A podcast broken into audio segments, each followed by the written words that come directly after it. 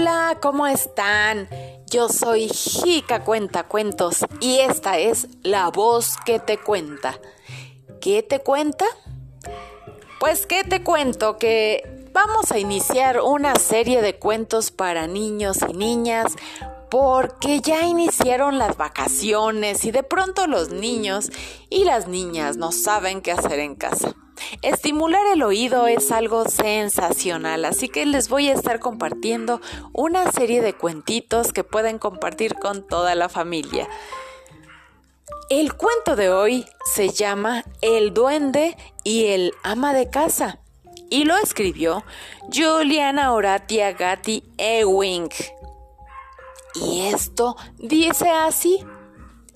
Había una vez una ama de casa que era muy tacaña y un día llegó un duende a llamar a su puerta.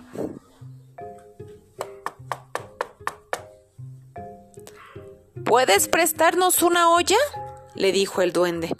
Tendremos una boda en la colina y todas las ollas están ya ocupadas. Ah, el ama de casa fue a buscar una olla pero pensó, hmm, le daré la olla vieja. Tiene una fuga y los duendes son excelentes trabajadores. Seguro que la arreglarán. Así ayudaré a los duendes y al mismo tiempo me ahorraré los seis peniques que tendría que pagar para que me la arreglen.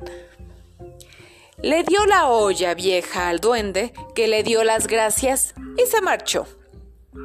Pasado algún tiempo, le devolvieron la olla y como el ama de casa lo había pensado, la habían arreglado perfectamente. A la hora de la cena, llegó el ama de casa y llenó la olla con leche. La puso al fuego y para preparar la cena de los niños estaba lista. Pero, ¿qué creen? Que en unos cuantos minutos toda la leche se quemó de tal manera que no sirvió ya para nada. ¡Uy, qué coraje! gritó el ama de casa.